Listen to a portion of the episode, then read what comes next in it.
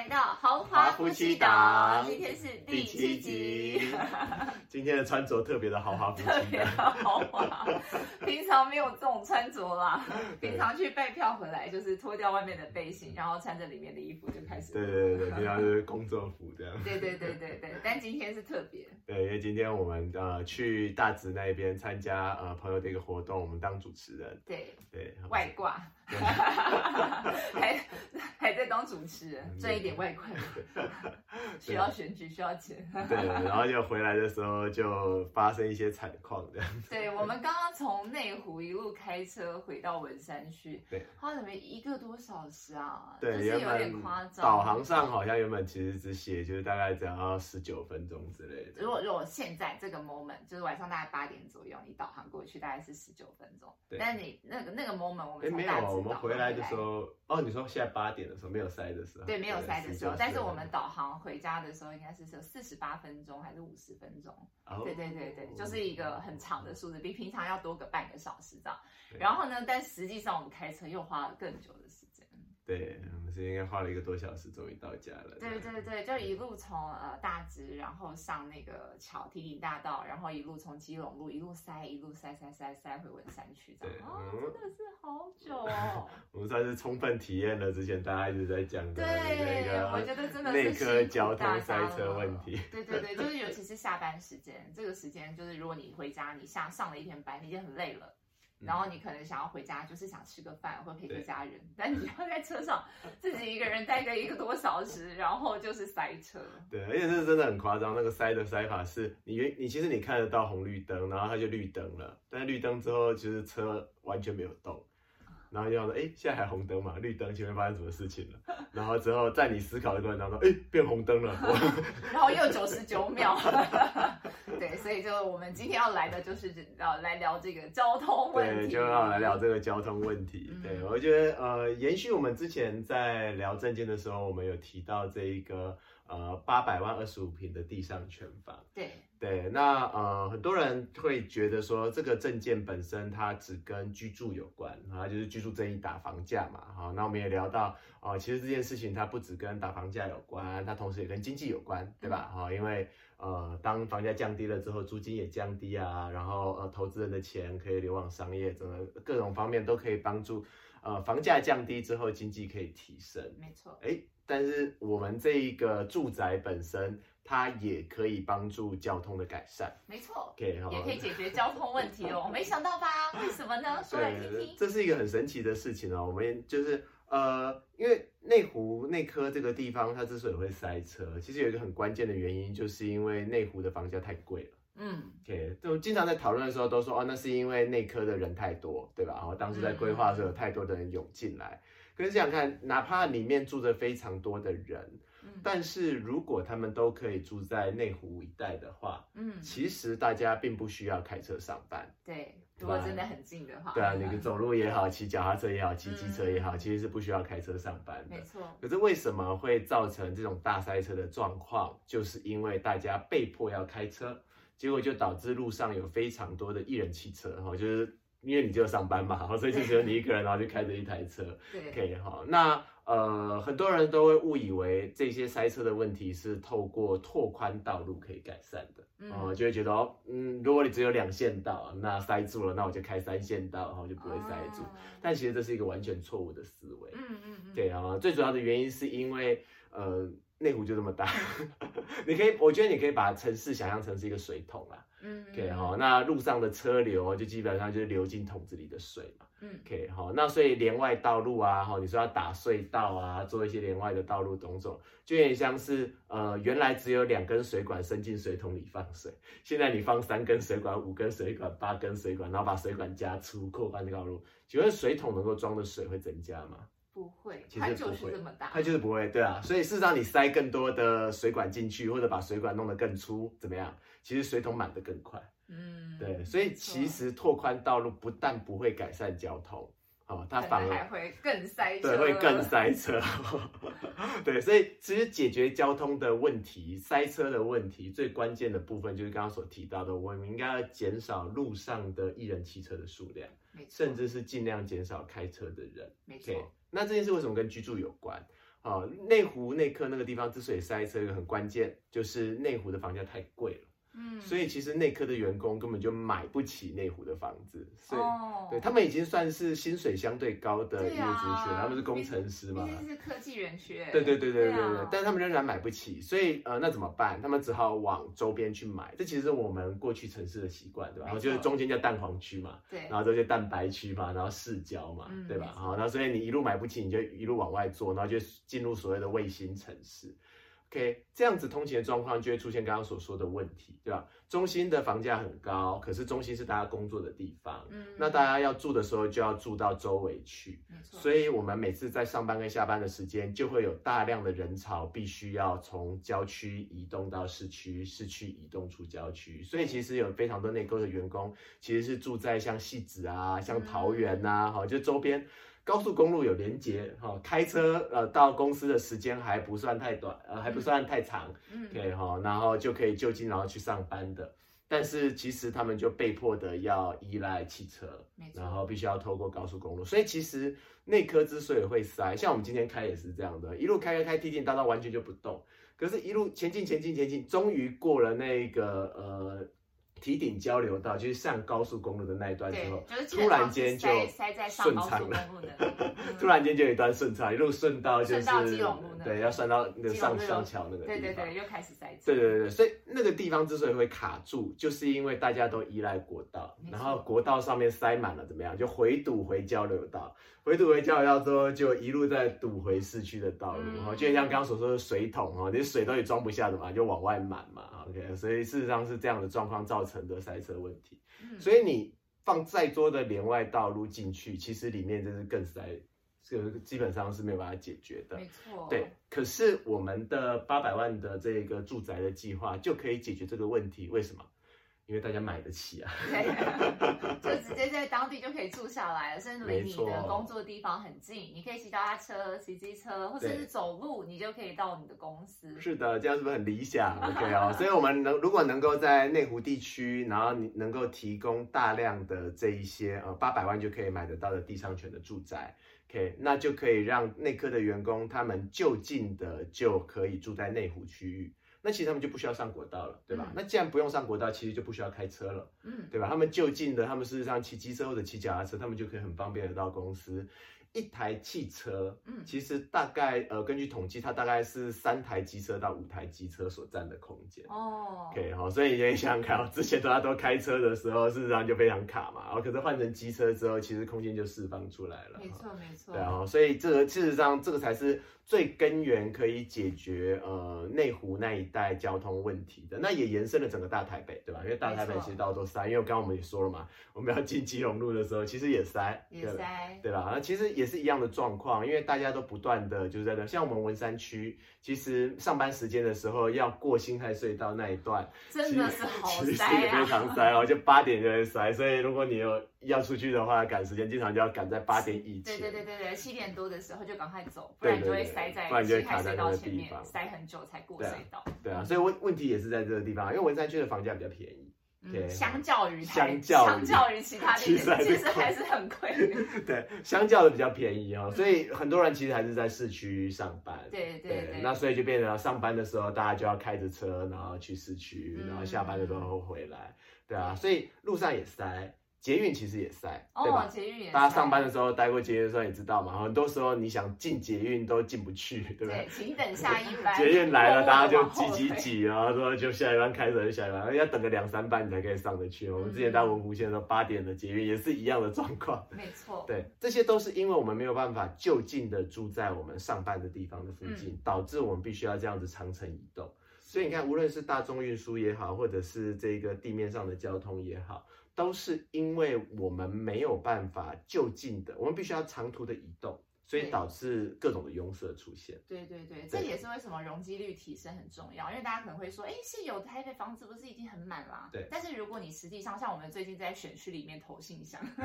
在一个挨家挨户的去认识大家，你就会发现台北是有非常多出乎意料的。可能三层楼或四层楼的公寓哦，对，然后比较多是五层楼的，对。所以你就会发现一整面就是天空，天空是很辽阔的，但是那个往上其实有很多空间，其实是真的可以住人的。没错，嗯，对啊，事实上这样子，大家的居住环境本身也可以提升，对对对然后说大家可以搭电梯嘛，就不需要爬楼梯，不用爬到五楼。对对对，然后不用下五楼到垃圾追垃圾车再回来。现在新的大楼都有就是清洁的地方，对可以在就近丢垃圾和厨余。可能有的人会延伸的会觉得说，啊可是我们现在这个五楼天空很辽阔，很好啊，我们是不是要盖大楼把我们的天空挡住？其实关键是在于道路。嗯，对真的关是在道路设计。是道路的问题，就是你前面的路宽的问题。因为其实像我们在开回来的时候，像刚刚我所说的提顶大道，两侧的内湖的房子其实都非常高，对吧？嗯那边通通都是很高的办公大楼，十几二十层以上的。可是你在提顶大道，你完全不会有任何的压迫感，为什么？因为道路够宽。对对对对，所以其实我们的这一些呃改建的这个过程，哪怕你是五楼变成了十楼，甚至是十四楼，只要我们在改建的过程当中配合这个建筑物的退缩，嗯。啊，就是就是以前退缩就比较前面嘛，退缩的意思就是说我们往后缩一点，哦，瘦身一下，拉高一下，好像人一样，啊，比较受高挑，其实比较受欢迎这样子，可以，道路就会变宽。道路变宽之后，就会有很多延伸的好处。OK，然后就比如说像呃，我们这次的交通政策里面就有谈到一些道路优化的部分。，OK，比如说像人行道的拓宽嗯啊、比如说像是这一个呃机车里面的停车弯这种相关的东西，其实这都建立在道路拓宽之后的人行道拓宽了。所以我们诶我们好像刚好可以聊一下这个人行道相关的问题。对，没错没错，这刚好是从小在文山区生长，我非常非常有感觉的。因为文山区其实有非常非常多的这种上上下下的坡道，对然后它的呃道路规划，可能它是比较早期城市发展的地嗯方，所以它不是那种。呃，就是那种十字十字的，它是弯来弯去的对，所以弯来弯去，再加上有山坡，嗯那个人行道，当你没有做好的时候，多数的人在上面走路其实是非常非常困难的。这非常艰难。对对，有些有些人行道是超级窄的哦，就是你基本上一个人走，然后你稍稍不小心，你的脚就会滑下去那种。嗯然后再加上上面会有变电箱，上面会有电线杆，上面不时出现障碍物，还有机车停在上面。你在人行道上基本上很长是不能走的，你就只能走下来，然后跟车子抢道，然后就很危险。因为如果我是一个就是普通普通人，我走都觉得危险了。那如果是一个长辈，他拄着拐杖，或者他是一个轮椅族，像我刚刚稍早在那个木栅社团就有看到有人在说，呃，好像是木栅路二段一百零九巷那个巷子也是一样，超级小的那个人行道，嗯然后就会造成你孩童晚上的时候走路是很危险，他必须要站到下面来，对但是车那个车道超窄的，所以车子会很容易撞到小朋友。没错，然后晚上的时候又没有足够好的那个灯光照明嘛，所以对大家来说都是一种安全的死角。其实，对。对对对，还有另外一个稍稍早在呃台北市的那个 iVote 上面有一个有一个呃投票投票系统，对不对？参与式嗯参与式预算，对对对，让大家可以提案说要改善什么，其实你就会发现这就是民众的声音，就是文山区希望可以改善人行道，因为提案的那个姐姐她就是说，她就是在因为下雨天的时候，人行道上面全部都是机车嘛，然后所以她就呃只好走出来走外面的那个道路，结果就滑倒了。滑倒之后，嗯她必须送医，然后粉碎性骨折，然后要住院半年，对就是要复健半年。啊就觉得无妄之灾，对对对，然后他有一个身障的朋友，也是因为呃，就是因为在道路上就是呃会被车撞嘛，所以他对走上面，走上面也倒掉，对不然就是上了车道之后，哎，结果被车撞到，嗯，就是有很多很多这样的例子。其实对于行人来说，真的是非常非常不友善的。对，非常不友善的。我们人行道其实是应该要更宽的，它的嗯宽度最起码最起码应该要是两个成人，他们迎面而来交错的时候不需要侧过身让避的。哦，这是最起码的宽度，那更理想的宽度是像刚刚所说的轮椅族，最好是两台轮椅两边对面过来交交汇的时候，也不需要你让我我让你的，这个其实是最起码的宽度，因为这会相对的比较舒适，对吧？然后你在上面走路的时候，你也不需要，这里要延伸去谈，就是就是近年来很红的那个标线型人行道。哦，就在地上画绿油漆之后，就说那个是人行道。那种人行道啊，其实是几乎没有用的人行道，它根本不能够算人行道。为什么？因为人行道的功能应该是保护行人的，嗯，对吧？就像行人在走在路上的时候，不需要担心我会被车子撞到，嗯，对吧？可是你会发现，那个标线型人行道有这个功能吗？其实完全没有，对不对？你即使走在标线型人行道上面，你还是随时有可能车子会过来，你还是要小心一下。然后再加上，因为现在有很多呃变电箱啊、电线杆啊这些设施，就是它基本上它没有改善那个道路，它只是在原有的柏油路上就刷上油漆，对，所以路面倾斜啊、凹凸不平啊、水沟盖啊，这个各种状况，其其实都不理想。这这这些事情，事实上，标线人行道它有点像是它规定行人你应该走这里，它不是用来保护行人的，它是用来嗯规范行人说这个是你行人应该走这里的。可是对于汽车来说是可以随便开上来的，哦，甚至可以在会上面停车的，对对对对对。对啊所以我可以理解，它比较像是都市发展的过程，然后它可以是一个过渡，但它绝对不是我们的最终。对，嗯但是现在就市政府还有交通部就非常的皮条哦，就是现在在宣传说什么哇，我们人行道推广已经超过百分之四十二了，到处都有人行道。但其实几乎都是这种表现型的人行道，这是没有功能的人对行，道。它就是等于是没有处理到我们原本讲的问题，包括这个高低起伏不平，因为它只是涂颜色嘛。对所以当它是起伏的时候，它还是涂了颜色，所以你的轮椅走的时候，它还是上上下下的。那你那你想，就很多人他推，有的时候是长辈照顾长辈，对。我觉得真的很为难人呢。对啊，这是啊，然后再加上现在又有各种的状况，就是机车会停上人行道嘛，对，甚至是市政府就带头的在人行道上面就画机车格，这有操作的事情都很矛盾的，对吧？因为他们一方面又禁止机车骑上人行道，因为对行人确实是危险的，这不应该做的。没错。但就把停机车停车格画在人行道上。对，所以就造成了我以前骑骑机车，就是要要去停车的时候，看到那个在上面，我要下来把车子推上去，因为因为在如果你骑机车在人行道上被警察看到，是会被拦下来的。对。但是你的机车格居然画在那里。对啊，我也是觉得鼓励大家违法、啊，然后你下来你要推人行道又不够宽啊，又站一台机车又站你，对吧？对对对。所以其实推起来也很艰难，所以你就会发现这些设计跟法规，他们都有一点像是因陋就简的这种，它不是真正考虑使用者的需求。对对对对对，比较像是现有的状况，我用最少的预算、最少人力，我可以做什么？先做一点吧，这种感觉，你知道吗？对，所以在我们证件，我觉得这件事情应该是要彻底的改善的。没错对，所以在这个改善过程当中，刚刚说了，我们透过都市的更新，嗯那我们一方面提供就是更多的这一些住宅，让大家可以就近住，嗯同时在更新的过程当中呢，呃，房子可以有退缩，嗯容积率上升之后，大家有更多地方居住，然后之后呢，道路变得更宽。对吧？嗯道路变得更宽之后，不是给车子走的哦，不好意思，道路变得更宽之后，其实是人行道要拓宽的。没错因为人行道拓宽其实有非常多的好处，有的人会担心说，可是人行道宽，现在塞车，就是为什么不给车子走呢？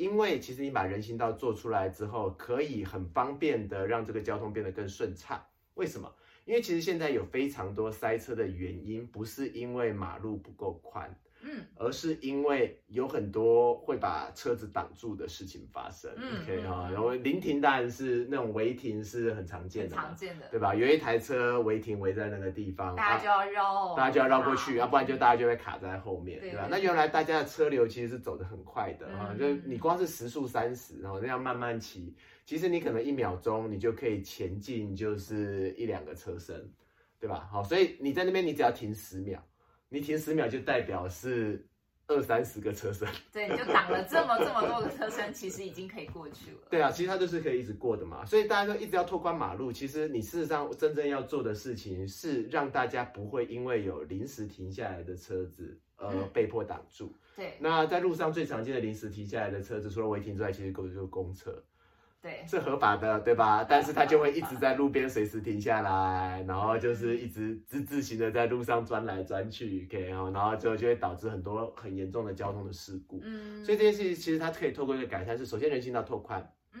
拓宽之后就会有多的空间，没错，多的空间之后，这些多的空间要做什么？这些多的空间就要让它做一些内凹的。哦，内凹的，比如说临时停车，因为确实为什么人家会违停在那边？因为他就是有停车的需求，他下次买个东西啊，拿个东西啊，跟朋友见个面，或者要接送啊，对啊，他可能就是会暂时停个就是十秒二十秒，对，那但是就是需要有这些空间，或者像卸货，他可能需要停个五分钟，对吧？所以事实上，这些凹进去的地方，首先我们需要有临停弯跟卸货弯，对，对吧？可以让这些需求有，他们就不需要违停，就不会要挡住道路，大家就可以继续畅对，道路就可以畅通，其实就比较不会塞，对吧？嗯那第二就是像刚刚所说，公车应该也要有一个内凹的，就是这一个停车弯，嗯所以公车每次要靠站的时候，它就弯进来，然后之后大家可以上车。这个弯进来事实上有一个好处，因为弯进来之后呢，可以透过一种呃国外的设计，他们叫原石的设计，然后嗯大家可以上网去 Google 哈，缘分的缘，OK。它的方式就是让车子可以这样子弯进来之后停位，那个石头会撑住那个轮胎，然后让那个低底盘公车跟人行道的平面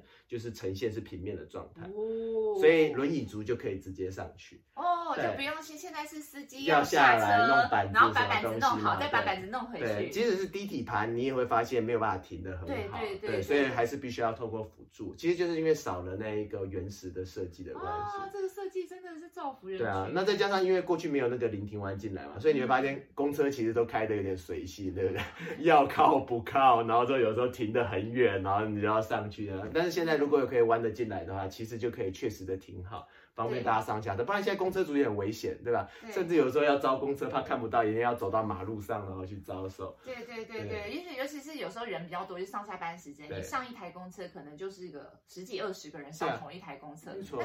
挡在路上就挡这么久哎、那后面所有一排车全部都有，所以这个堵车有很大一部分确实是这个公车的设计。对，这个就是一个很矛盾的地方，就是我们之前回到刚刚所说的内科问题，大家也说大家应该要增加这个大众运输，然后过去市政府也说我们很努力的加开了很多的班次，可是为什么我们一直加开啊？可是交通没有问题还是没有改善。原因是因为你没有做相对应的设施，所以其实公车停下来之后，越多公车反而塞得越严重。没错，在错误的设计底下，因为嗯他们每走一段就必须要停下来一次嘛，所以在后面的车就要跟着被挡一次。对，所以他停一分钟，你就要被挡一分钟，然后所有车子又因为那个红绿灯的关系，要再被挡更多更多分钟。对，所以其实有非常多细节的政策设计。你当你看到国外的案例的时候，你就会发现太聪明了，其实就应该要这样做。这些问题他们没有存在，那我们这个地方就有点像是学半套，该做的没做好，对，就有的东西没有做。所以你看，我们人行道拓宽之后，不但行人本身好走，没错，对吧？然后结果汽车的交通也获得了改善，嗯同时也会解决交通安全的问题。嗯，对，因为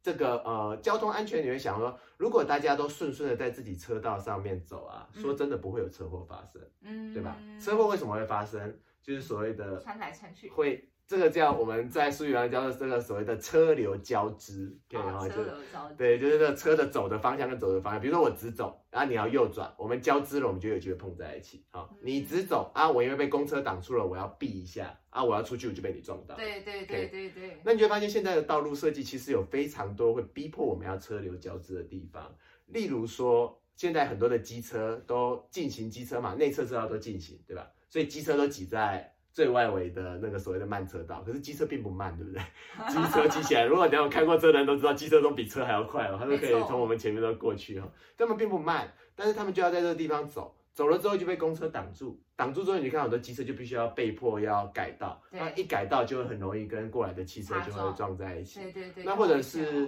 因为我被迫在最外围，那会有很多的汽车要右转嘛，对。所以我也是一样啊，绿灯了，那我要往前。我明明是直行的，但是被 哦，我之前大学的时候出车祸就是这样出的，就是我在左侧的那个，我骑机车嘛，靠靠外侧，然后我直行，但是他从内侧要右转，所以他违规，因为他他其实应该先靠右的，对他应该到中间这个车道再右转的。对，他直接从外侧，然后我就被撞到了，对，还要复健个半年，你看就是真的很凄惨。真的对啊，所以因为这这个是设计的问题，对吧？为什么要逼迫机车只能够骑外面的车道？大家都会说这是为了机车的安全，但其实一点都不安全，嗯，因为在逼迫大家必须要做这个车流的交织，没对吧？错没错，事实上，比较好的方式应该是我们所说的车向分流，或者是车速分流，嗯就比较快的挤在一起，嗯，所以他们就比较快嘛。然后要直走的大家都直走，对对吧？那慢车道当然，比如说像脚踏车，它确实比较慢，对吧？其实更理想的，如果人行道有办法做更宽那脚踏车道甚至在车道的上面，啊，好期待哦！在在人行道上面，就是全台北市如果都有好骑的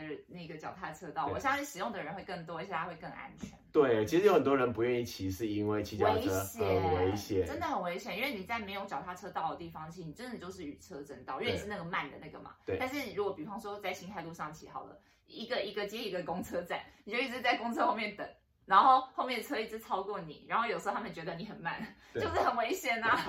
对啊，就是非常不 OK。所以理想上应该有连续的这个脚踏车道。没错没错对啊，，所以现在都断断续续嘛，对啊，嗯那就会导导致大家骑车很危险，很危险就会不想骑。嗯，对啊，那如果能够有人行道的拓宽，其实也能够更有更多的空间可以去做出这个连续不断的脚踏车道，大家就会更喜欢使用脚踏车。那我们的车上呃路上的这些机车、汽车其实就会更少。对，嗯，对啊，事实上这些东西减少了，才是真正能够去减少我们塞车的最主要的原因。所以我们的政策里面，它这是一连串的连贯我们的交通政策，我们也有要人行道的拓宽，对吧？嗯，然后之后建立这一些停车弯，包含机车也是一样，它不需要骑到拓宽之后，你就不需要骑到上面。事实上应该要做所谓的停车弯，嗯就是我可以直接在就是马路上面，就是一转弯就可以停进去的。可以停了。对，它应该是凹进去的，有一个停车的位置的。嗯，对，这样其实是比较安全的，对吧？因为我就不需要去绕，然后跟行人在抢那个人行道，同时我进去跟出来也是比较方便的啊、嗯，对啊，所以其实是这样子比较好的。所以我们拓宽之后，这些呃临停弯啊、公车弯啊、机车的停车弯，我们都可以设置，嗯可以增加更多停车位，同时可以让机车不需要再上骑楼，不需要再上人行道，确保行人的安全。嗯，对，那同时呢，我们要去全面的涂销内侧车道的这个进进行机车，然后就可以让机车族可以变得更安全。对，对，那所以你看，这东西其实是整个应该被包在一起一起解决的。对对对，它其实比较像是这一套逻辑，它如果全部都可以呃一步一步步骤一起进行，其对实所有人的行车安全都会变得更安全，而且会变得更顺畅。没错，所以这个这个是其实是呃很多人忽略的，因为我们现在有一种很奇怪的观念，就是有一种你走在路上，万一发生车祸了，那个叫运气不好。但其实这个是规划不良，因为这件事情是有实例的哈、就是在日本，其实在呃一九六零年代、一九七零年代那个时候，他们有一个名词叫做交通战争。嗯为什么？因为一年死亡的人数跟当时的中日战争、甲午战争的死亡人数、死伤人数是一样的。嗯，死很多人都在马路上面。那这件事情其实，在台湾其实也是一样的、哦。台湾现在一年就是在呃这个道路上面死亡的交通事故人数超过三千人，看到真的会吓到对，。死亡人数大大约是三千人，我记得是两千九百九十九人，去年的数字。嗯但受伤的人数超过十万人，所以其实这个数字，这个数字其实跟一个战争，有人用这个数字跟最近的那个乌俄战争的死伤人数跟人口比例去换算之后，就发现其实是相近的。哦，我们都不喜欢战争，对，我们不喜欢对战争，但是事实上，我们每天出门就是一场战争。真的好可怕。对啊，我们就要随时走在路上的时候，害怕有车子会撞。嗯对，大家就会随时说看车子哦，很危险哦，干嘛怎么样？但其实这是不正确的道路设计。嗯正确的道路设计应该要是人走在路上的时候，你觉得很安全，你不会觉得你随时处在生命危险，你要保持很警觉。哦，对对对对，事实上，也要建立这样的环境，我们也才会更喜欢走路。嗯对吧？我们为什么不走路的？为什么大家都觉得应该要有车有机车？除了方便之外，其实大家都会觉得这样比较安全啊，嗯对吧？我们要铁包人，不要人包铁嘛，对吧？但但是事实上，人走在路上不应该觉得很危险才对。嗯，对，嗯所以那日本也是透过刚刚所说的一连串的这一些交通规划的改善，嗯哦，也解决了当时的很多的交通拥塞的塞车问题，同时让日本的死亡人数每年的交通死亡人数其实降低到只有几百位。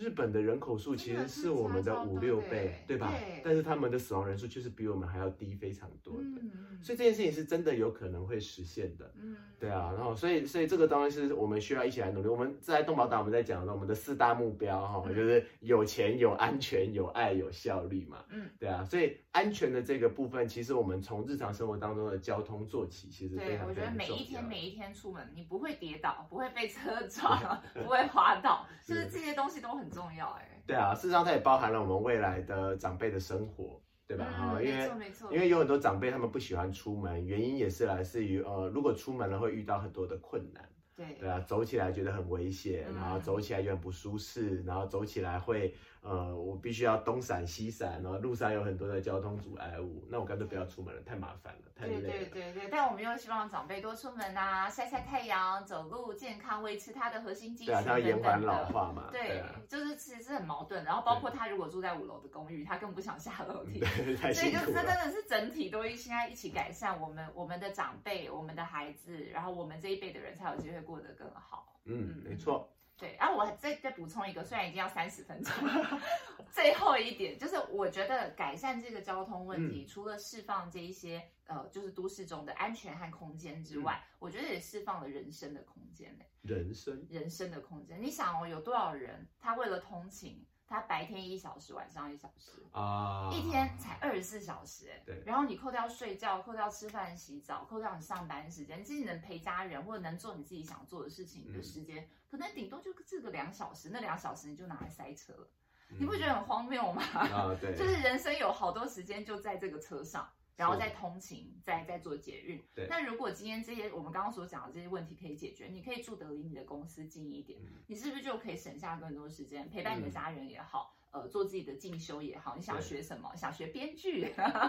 或者你想你想去做任何你人生想发展的事情，或者你就单纯想休息？我觉得对于人生的发展来说，它都是一个更健康而且幸福感会更高的的一个方式。对，生命不该浪费在赛车上面。对，就是人生苦短啊。对啊，如果这些通勤时间都可以省下来，确实哦，无论你拿来休息也好，拿来进修也好，拿来娱乐也好，其实都会很有帮助。对对对，希望这些政策都有机会让大家的幸福感 up up。没错，好的，我的补充完毕了。OK，好，那时间刚好也差不多了，好，那我们这集就到这个地方，感谢大家的收听，谢谢大家，豪华夫妻档，大家再会，拜拜。